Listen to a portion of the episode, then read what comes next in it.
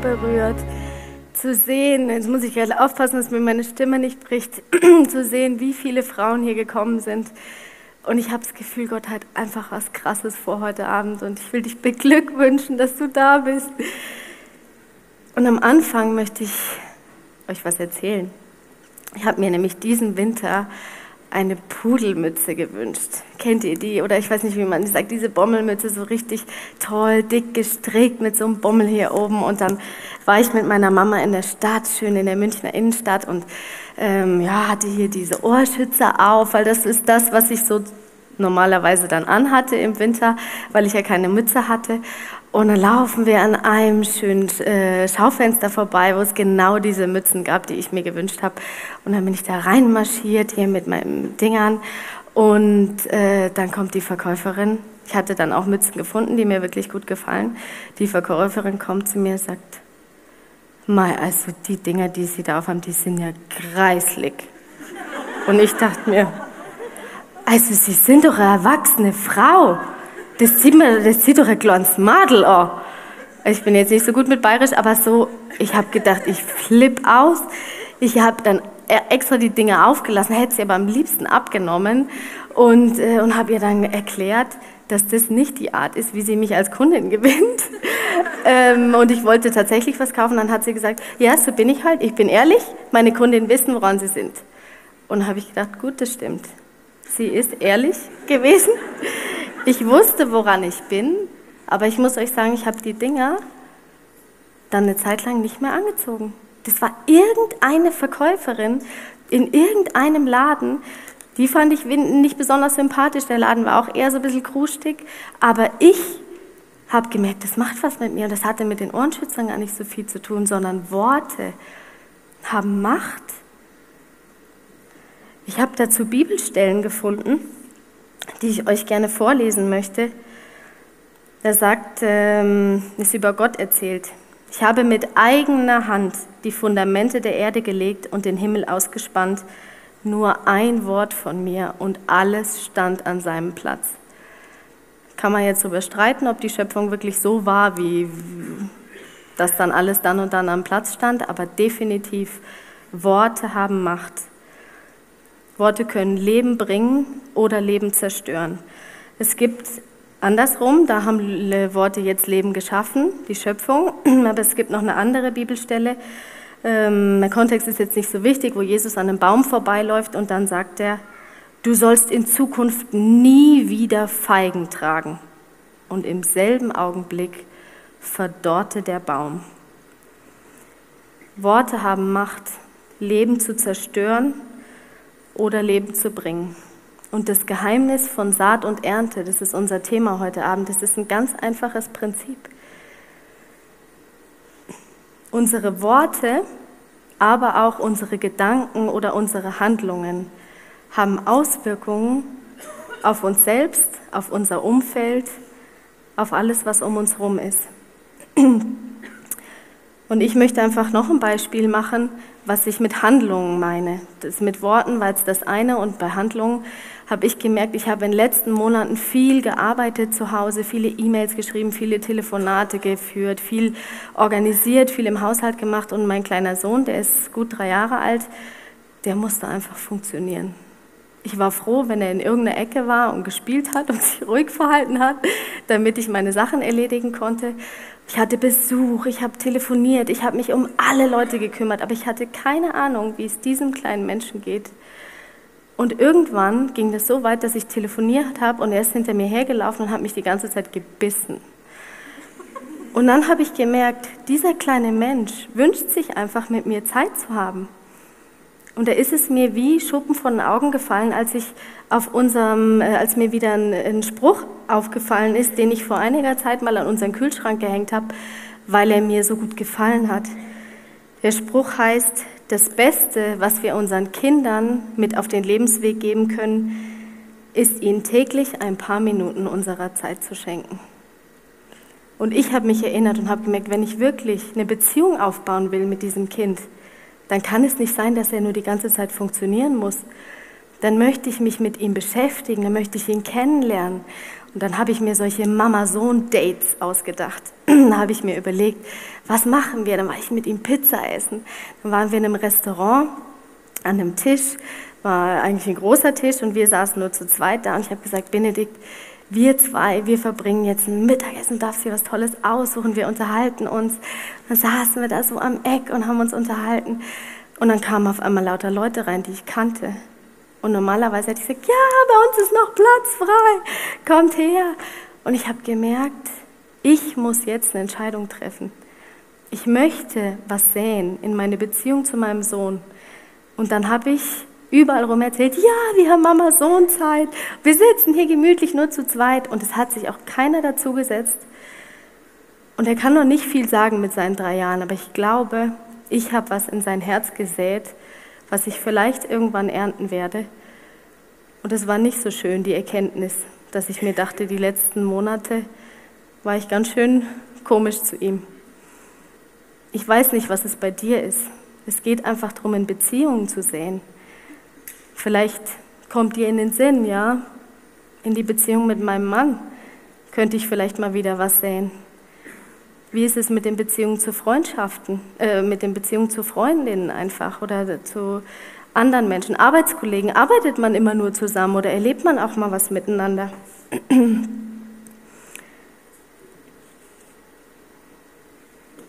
Was sähst du in deine Beziehung? Worte haben Macht und äh, man kann in sie sehen, in Beziehungen kann man sehen oder in Handlungen und eben auch in Gedanken. Und ich glaube, jede von uns kennt es. Wir haben irgendwelche Gedanken in unseren Köpfen, die manchmal positiv sind, manchmal negativ sind und die uns einfach beeinflussen. Ich hatte lange immer den Gedanken, ich bin zu dumm und habe mich in irgendwelchen Diskussionen rausgenommen oder ähm, als es um meine Diplomarbeit ging, habe ich gemerkt, ich kapiere diese ganze Literatur überhaupt nicht oder äh, ich, ich, äh, wenn ein Lehrer was erklärt, ich verstehe das nicht und ich bin irgendwie zu dumm einfach für alles. Oder wenn ich was ausarbeiten und vorbereiten musste. Und vor noch gar nicht so langer Zeit bin ich dahinter gekommen, dass ich einen Mathelehrer hatte in der neunten Klasse, der mich vor der ganzen Klasse bloßgestellt hat und bei dem ich nie über eine 5 hinausgekommen bin, selbst wenn ich mich so bemüht habe, Nachhilfe genommen und sogar Vieren geschrieben habe. Und ich habe das Gefühl, der hat wie diesen Gedanken der Dummheit in mein Herz gepflanzt. Und das hat sich durchgezogen durch mein Leben, dass ich das bis vor ein paar, äh, bis vor einiger Zeit immer dachte. Welche Gedanken hast du über dir? Vielleicht kennst du sowas auch. Ich bin keine gute Mutter. Ich kann das alles nicht. Ich habe mal eine Frau gesehen, die ist immer, wenn sie am Spiegel vorbeigegangen ist, hat sie in den Spiegel geschaut und hat gesagt, na du hässliche Frau. Stellt euch das mal vor, wie wir mit, unseren, mit uns umgehen, was wir für Dinge denken und was das für Auswirkungen auf unser Leben hat. Egal, was du siehst, ob das Gedanken sind, Taten oder Worte, die Bibel ist da klar. In Galater 6, Vers 7 steht, glaubt nur nicht, ihr könntet euch über Gott lustig machen. Ihr werdet genau das ernten, was ihr gesät habt. Und ich habe gedacht, ich bin dumm. Und habe mich dann auch so verhalten. Und alles beginnt mit einer kleinen Saat meistens in den Gedanken. Es ist so viel Wahres dran an so einem Zitat aus dem Talmud. Achte auf deine Gedanken, denn sie werden zu deinen Worten. Achte auf deine Worte, denn sie werden zu deinen Handlungen. Achte auf deine Handlungen, denn sie werden zu Gewohnheiten. Und achte auf deine Gewohnheiten, denn sie werden dein Charakter. Achte auf deinen Charakter, denn er wird dein Schicksal. Ein Bauleiter erledigt seinen letzten Auftrag vor seinem Eintritt in den Ruhestand, hat einfach keine Lust mehr. Denkt sich, oh, bald ist es geschafft, jetzt mache ich hier noch das Nötigste, investiere in nicht so wichtiges Material und äh, die Arbeiter, da nehme ich jetzt irgendeinen, der wird das schon können und die Pläne und die ganzen Konstruktionen, die mache ich auch nicht mehr so ganz genau. Und so erledigt er da seine Arbeit. Irgendwann ist das Haus fertig. Er übergibt das Haus dem Bauleiter. Und der Bauleiter strahlt ihn an, hat einen Schlüssel in der Hand und sagt zu dem Mann, hier, das Haus ist für Sie als Geschenk für den Ruhesitz gedacht. Das sitzt. Aber sowas erleben wir. Wir müssen Verantwortung übernehmen für das, was wir tun.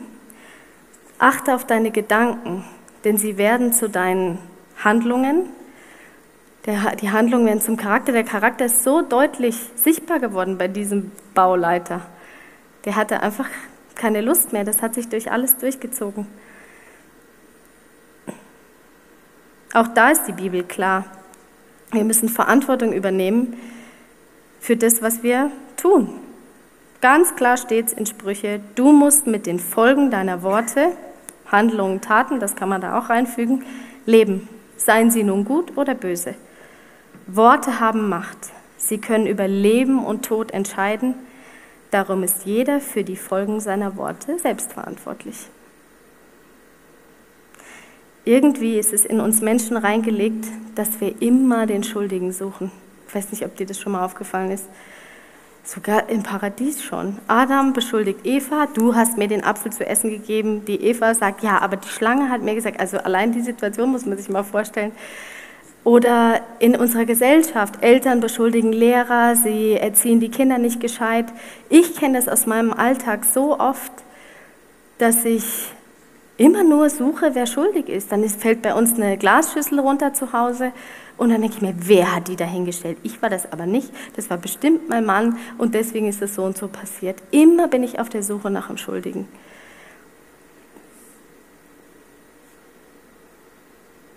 Und mir geht es gar nicht darum, ob jetzt jemand Schuld hat oder nicht. Oder manchmal ist es auch gut, dann zu sagen, der war schuld und so weiter. Aber mir geht es darum, Verantwortung zu übernehmen. Und du kannst heute eine Entscheidung treffen. Eine richtig gute Entscheidung. Du kannst dich entscheiden, ich bin bereit, die volle Verantwortung für meine Aktionen und Reaktionen auf Umstände zu übernehmen und einfach Gottes Prinzip von Saat und Ernte zu akzeptieren. Und das ist dann egal, ob man die Dinge absichtlich gemacht hat oder nicht.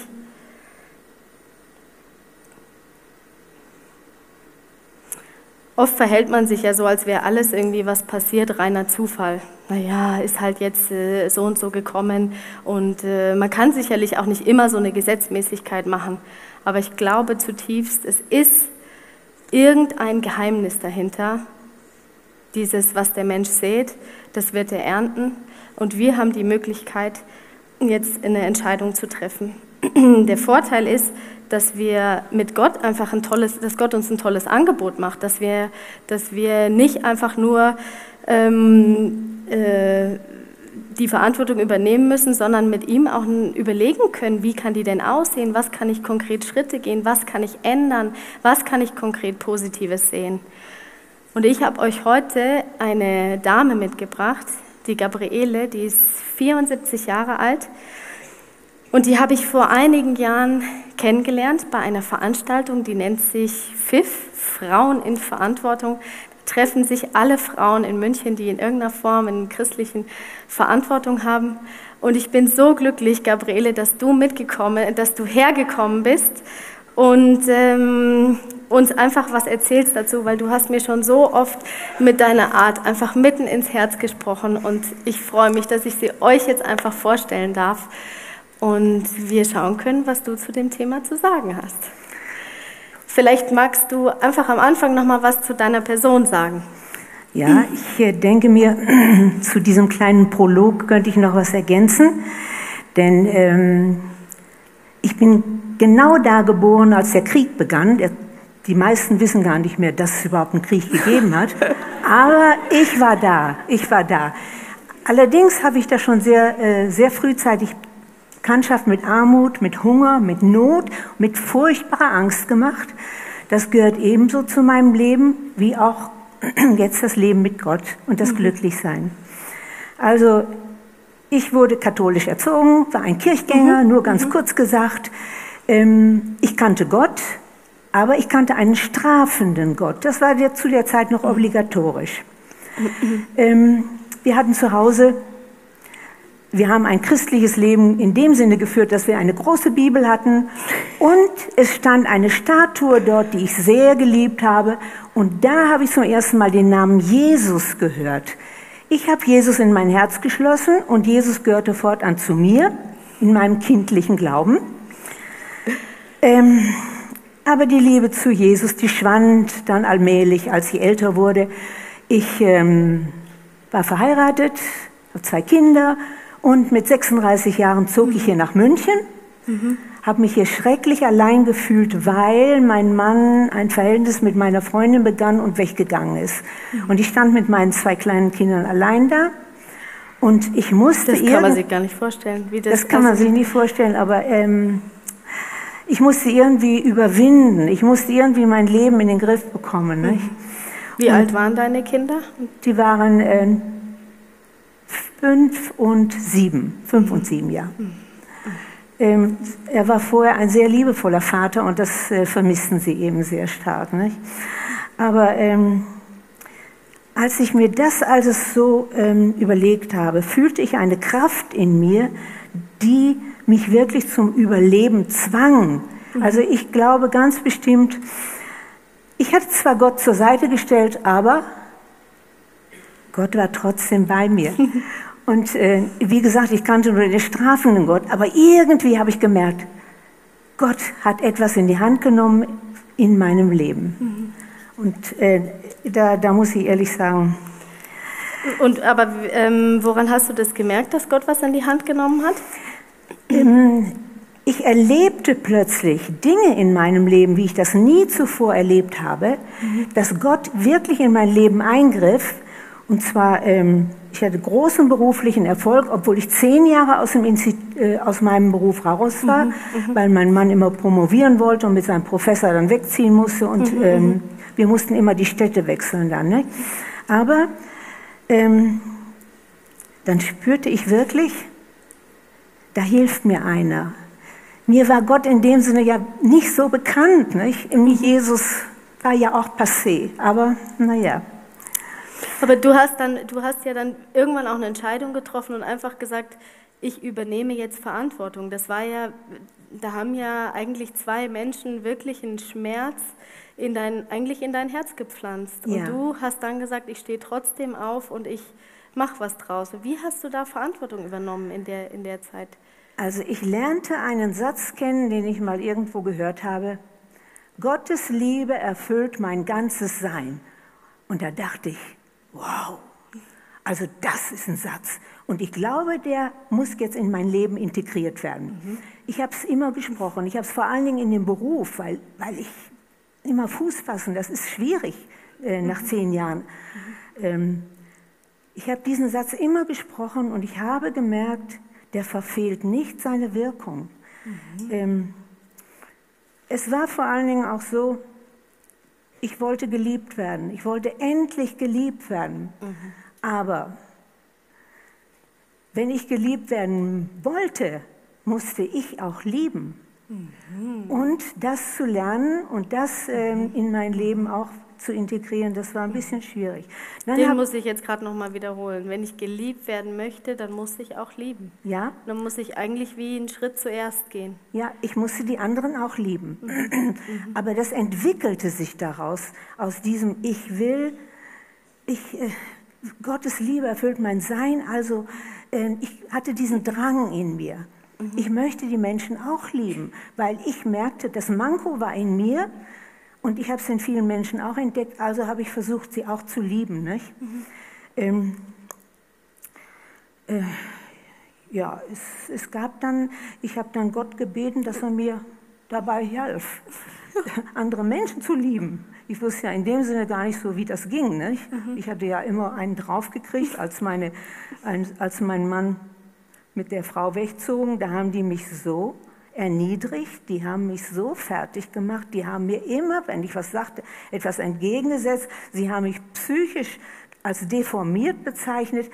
Äh, ich meine, ich war, ich war schon unten, ganz unten. Mhm. Und dann kam noch etwas drauf. Mhm. Und das ist eben dies, was du sagtest, die Kraft der Worte. Mhm. Und diese Worte, die ich dort erlebte, das waren das war eine ganz schlechte Saat. Ja, genau. Und ich habe es angenommen. Mhm. Das ist ja eben das. Ich denke, wenn zwei so intellektuelle Menschen das sagen, dann muss da ja was dran sein. Aber, na? Also das war eine ganz, ganz schlechte Gedanke. Und, und wie, wie hast du das dann geschafft, da rauszukommen? Weil jetzt ist es ja so, dass du lieben kannst. Ja, also ähm, es war mir bewusst, ähm, wie gesagt, dass, dass ich etwas was ändern musste. Ähm, du hast mir erzählt, dass du dann deinen Computer genommen hast. Genau, ja, ich habe, das, danke schön, danke, deswegen habe ich hier mein Heft mit. Dieses Heft enthält mein Leben, aber mhm. zuerst hat Gott mir gesagt, schreib alles in den Computer.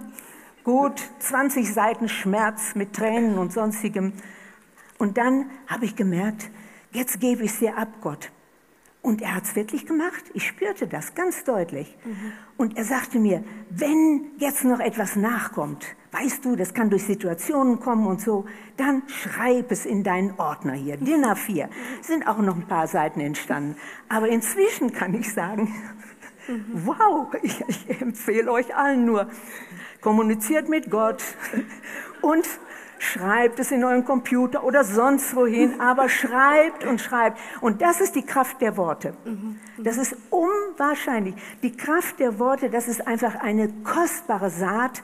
Ähm, obwohl diese, dieses, was ich reingeschrieben habe, sehr schmerzhaft war, aber daraus ergab sich ja etwas, weil ich es Gott gegeben hatte. Nicht? Mhm. Also das heißt, du würdest das empfehlen, einfach wenn, wenn wie was Negatives gesät wurde, dass man es einfach an Gott abgibt ja. und eine Entscheidung trifft. Das ist super. Mhm. Ja, also, mhm. ähm, mhm. also ich habe das auch gemerkt, ähm, es war eine Prägung in mir von diesen bösen Saat und auch von vorherigem, was ich erlebt habe in meinem Leben. Mhm. Und ich fand, diese Prägung war eine schlechte Gedankensaat, denn es kam immer wieder hoch. Äh, die Vergangenheit bedrängte mich. Und dann habe ich gesagt, so Jesus, ich will das auch loslassen. Ich will es loslassen. Und manchmal habe ich nur gesagt, Jesus, bitte hilf mir, denn man wird so bedrängt manchmal. Mhm. Ich habe nur gesagt, Jesus, bitte hilf mir. Und er hat mir wirklich dann geholfen. Also diese Gedanken, die hatten nichts mehr in meinem Kopf zu suchen, nichts mehr in meinem Herzen. Mhm. Sie verschwanden mhm. dann auch. Mhm. Und je, je, häufiger ich das erlebte, dass ich da Kontrolle drüber unternahm, übernahm mit, mit Gott, umso mehr verschwand das. Und das füllte dann nicht mehr mein Leben. Und all das, was jetzt Raum schaffte in mir, das konnte mit Gott gefüllt werden, mhm. mit Gottes Wort. Mhm. Ähm, mhm. Ja, und mit, mit so. seinen biblischen Worten, ne, die du vorhin so schön zitiert hast. Mhm. Gabriele, ich, ähm, ich habe mir einfach gewünscht, jetzt am, am Abschluss, dass du weil du, du könntest ja wie einfach unsere Großmutter sein, dass du einfach Halleluja. dir nochmal überlegst. ja. Und wie toll. Ich bin so froh, dass es einfach solche Vorbilder wie dich gibt. Das ist, also weißt du, das ist mir, oh, das, ja, da das geht mir das Herz die das Leben schrieb, nicht? Ja. Hm? Aber es kommt ja was Gutes dabei raus, wenn ja, man mit Gott stimmt. geht. Und trotzdem möchte ich dir noch eine Frage stellen. Ja. Was ist dir wichtig, einfach, wenn du hier jetzt die ganzen jungen Frauen siehst? Was, was möchtest du uns mitgeben? Ja, also ich würde ja sagen, ähm, diese besagten Altlasten, die man da so in sich hat und die immer wieder hochkommen wollen. Die Seele pocht förmlich darauf. Jetzt fütter mich mal mit dem Alten. Also wirklich. Mhm. Und man muss sehr genau aufpassen. Man muss sich da wirklich kontrollieren und ein bisschen im Griff haben. Nicht? Mhm. Und wie, wie gesagt, ähm, ich war inzwischen ein Gotteskind geworden. Ich hatte Jesus wirklich erkannt und das war rein zufällig auch, weil ich mal in eine Freikirche kam und man sagte mir damals, man sagte so, ja, also wer sein Leben gern in Gottes Hände geben will, der kann das jetzt machen. Und dann dachte ich, Mensch, Nonne musste nicht werden. Nicht? Ja. Also, also, ich bin nach vorne marschiert. Ich habe noch gar kein Verständnis dafür gehabt, aber ich hatte gewisse Erfahrungen mit Gott gemacht. Und da plötzlich dachte ich, ja, jetzt mache ich's. Ich habe überhaupt gar keine andere Wahl. Jesus, ich gebe dir mein Leben. Mach du was draus. Ne? Mhm. Und das war an sich mein wichtigster der, Sprung der ins Anfang Leben. Vom, ja, ja. ja mhm.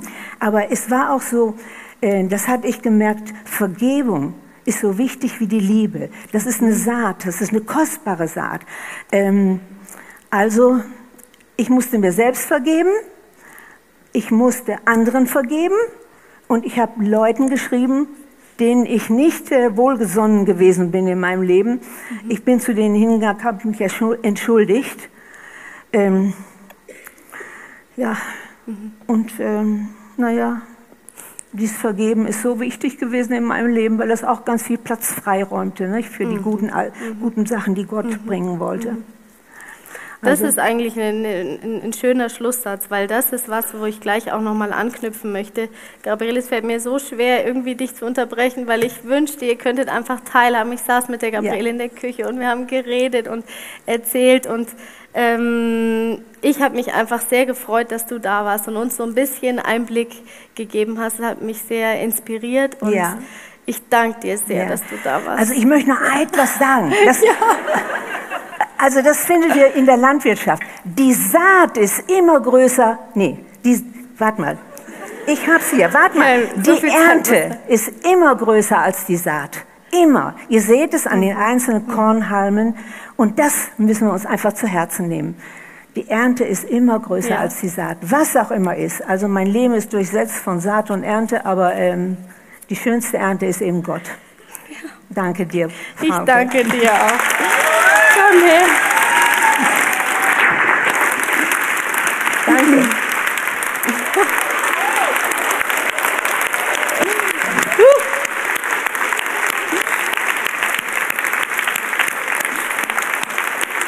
Ja. Ihr habt jetzt viel gehört von der Gabriele oder von mir von vorhin. Und ich möchte euch Zeit geben jetzt am Schluss, dass ihr euch selber Gedanken machen könnt über euch, was das alles mit euch zu tun hat. Jede hat unter ihrem Stuhl so ein Handout, äh, beziehungsweise einen Reflexionsbogen, wie auch immer man dazu sagen möchte. Den dürft ihr jetzt mal hervornehmen. Auf der Vorderseite seht ihr eigentlich wie so eine Bestandsaufnahme. Ich wünsche mir, dass sich jede von euch Gedanken macht darüber, was ernte ich eigentlich gerade in meinem Leben, in mir selbst, in Beziehungen oder in meiner Beziehung zu Gott. Und dann Rückschlüsse zieht, was war die Saat dazu? Das heißt, was habe ich gesät in Gedanken, in Worten oder in Taten? Und auf der Rückseite ist es dann in die Zukunft gerichtet. Da fand ich es einfach sehr interessant, mir Gedanken zu machen, was möchte ich gerne ernten in der Zukunft. Das heißt, was muss ich jetzt dafür säen? Und du hast im nächsten Lied Zeit dafür, dieses, äh, diese, diese Tabellen auszufüllen. Ähm, ja, ich denke, die sind relativ selbsterklärend, wenn ich zum Beispiel sage, ich äh, ernte zurzeit viel Misstrauen oder ich habe wenig Freunde, kann es sein, dass du überlegen kannst, was sähst du? Wie redest du über andere? Lästerst du vielleicht? Redest du schlecht über sie? Oder wie viel Zeit investierst du in deine Beziehungen? Was kostet dich das? Was lässt, lässt du dich kosten? Oder wenn es dann darum geht, was möchtest du gerne ernten, vielleicht tiefe Freundschaften, dann ist konkret die Frage, wie kannst du das sehen? Wie kannst du konkret Gott bitten, wie es die Gabriele gesagt hat, mit, ihn mit einzubeziehen? Oder nicht einfach nur, ich wünsche mir, dass ihr es konkret macht, dass ihr nicht irgendwie schreibt, ich will nicht mehr lästern oder irgend sowas, sondern ganz konkret euch überlegt, wie können die nächsten Schritte sein, alle zwei Wochen will ich mich mit der Person treffen und möchte das umwandeln, wie auch immer. Dafür ist Zeit in der nächsten Zeit. Ich kann mir vorstellen, dass vielleicht jetzt einiges hochkommt beim Ausfüllen dieses Fragebogens, wo du dir denkst, Mensch, da ernte ich nicht so schöne Dinge in meinem Leben. So ging mir das auch mit dem Benedikt eben, was ich euch erzählt habe, als ich gemerkt habe, der beißt mich da und will einfach meine Aufmerksamkeit. Und ich will euch einfach sagen, das ist ganz normal, dass wir Dinge säen, die manchmal bittere Früchte zum Vorschein bringen.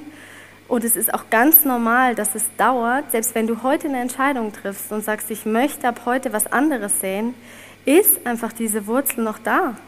Und es wird nicht von heute auf morgen so sein, dass dein Mann sagt, super Schatz, jetzt hast du wieder Zeit für mich, jetzt ist alles wieder toll. Man muss sich manchmal wie das Vertrauen einfach erarbeiten und wieder beweisen, dass man entschieden hat, jetzt was anderes zu sehen. Ich habe zwei gute Nachrichten für dich heute Abend. Kontinuierlich dranbleiben lohnt sich. Und dann wirst du das erleben, dass die Saat, die du jetzt sähst, nachher eine riesige Ernte einbringt. Das geht nicht über Nacht. Samen brauchen auch Zeit. Wenn ich einen Samen pflanze, ist es nicht morgen ein Baum. Ich möchte euch einfach zwei Bibelverse zusprechen und ich bitte euch, dass ihr eure Herzen aufsperrt und es einfach annehmt, wenn es euch so geht, dass ihr so bittere Früchte habt in eurem Leben. In Galater 6 steht, werdet nicht müde, Gutes zu tun. Es wird eine Zeit kommen, in der ihr eine reiche Ernte einbringt. Gebt nur nicht vorher auf. Und der zweite Bibelvers, der passt einfach auch zu der Situation, die die Gabriele erzählt hat. Und vielleicht bist du eine, die verletzt wurde.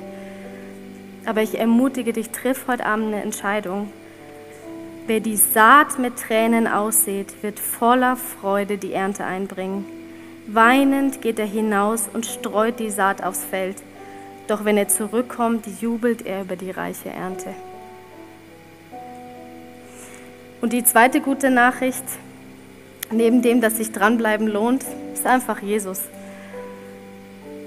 Die Gabriele hat so auch gesagt, was für eine Möglichkeit haben wir, dass wir nicht einfach nur gute Menschen sein müssen und sagen müssen, gut, ich sehe heute einfach was Gutes und dann wird es gut, sondern wir haben einen lebendigen Gott an unserer Seite, der gesagt hat, ich bin genau dafür gestorben, dass du die bittere Saat bei mir lassen kannst und eintauschen kannst. Das ist alles, was Jesus gemacht hat am Kreuz, als er gestorben ist und wieder auferstanden ist, was es heißt, für dich und für mich ist er gestorben.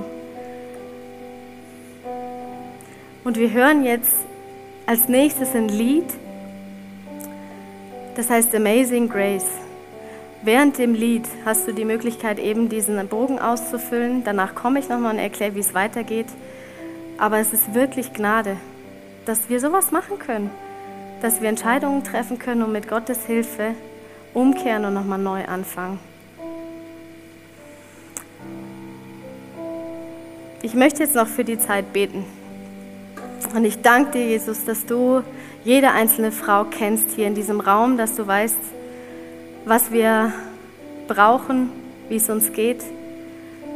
Und du weißt auch, was Samen sind in unserem Leben, die wir gesät haben und die heute eine Ernte bringen, die einfach traurig ist oder die uns nicht gefällt, wo wir uns über uns selber ärgern.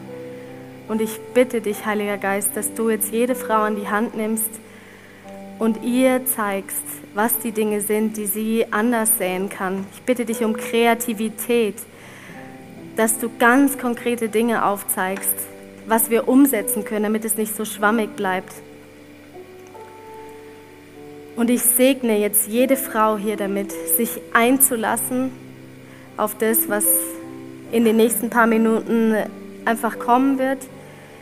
Ich segne dich mit der Gewissheit, dass dein Vater im Himmel dir Ideen schenkt, dass er mächtig genug ist, jedes menschliche Gedankengebäude Gebäude niederzureißen.